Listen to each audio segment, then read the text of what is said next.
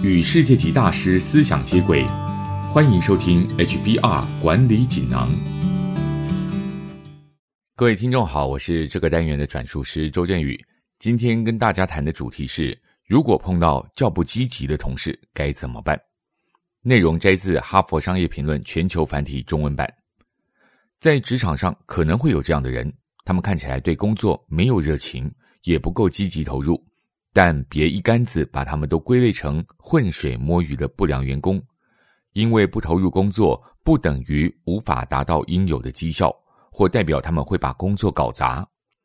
无论他们是你的同事或是部属，你都应该学习如何与他们相处，了解他们重视的价值，甚至协助他们做得更好，达到工作的需求，也保有彼此尊重的良性空间。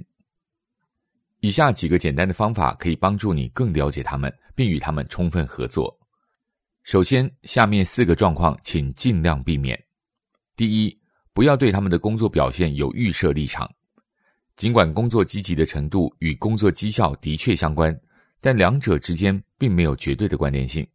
在任何组织、任何时间点，都会有一些员工或是领导人，即使不够投入，但工作绩效仍然相当好。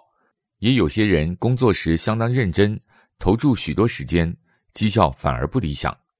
也就是说，相较于只埋首工作，是否注重效率和是否用对方法，可能对绩效影响还比较大。因此，如果你碰上看似不投入工作的同事，也不需要过度反应，甚至因此影响自己的心情和日常相处，只要平常心看待即可。第二。不要强迫他们扮演你预设的角色。根据最近一项调查显示，投入工作的程度高低，往往反映的是一个人的个性和价值观，而不是工作动机。有些员工就是天生较具批判性，较愤世嫉俗，或者是比较淡泊名利，重视休闲生活胜于工作。期待他扮演好你预设的角色，就像在逼他们成为别人。无论他再怎么努力，都会倍感辛苦，因为这不是他的天性。你应该务实看待每个人的相异之处，以及合理期待别人能够做到的程度。第三，不要掺杂私人情绪。工作就是工作，最重要的是员工有具体成果。对投入程度低的员工，尤其是如此。你应该公事公办，诉求具体。而且把重点放在工作任务本身。对于这一类的员工，你可以指派他们进行任务导向的活动，在组织结构的制度下运作，提出更明确的绩效指标。第四，不要指派他们做超出专业范围的工作。如果让较不投入工作的员工去做他们不擅长的事，可能出现更多的问题，也会导致他们更被动、更消极。上述的四个状况，请尽量避免。除此之外，你还可以做以下三件事：第一，运用外在动机而非内在动机。认真投入工作的员工，可能不需要任何理由就能充分发挥能力，拿出最好的表现，而且不需要老板紧盯业绩或常常给予激励，他们也会付出百分之百的努力。但是，对工作较不积极的员工，可能就会被动等待你的指令。或者更需要外在动机的激励。面对这样的员工，你应该赏罚并用，并提出具体理由，清楚说明为什么他们需要更努力，拿出更好的表现。第二，专注在他们重视的事物。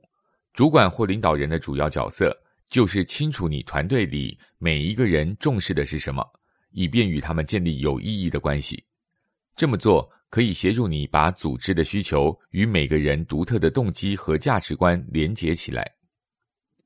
直属上司是工作积极与否的一个重要驱动因素。如果你想要让一个对工作不投入的团队成员信任你、尊敬你，你必须先了解他们是谁、重视什么，并且诉诸他们的兴趣。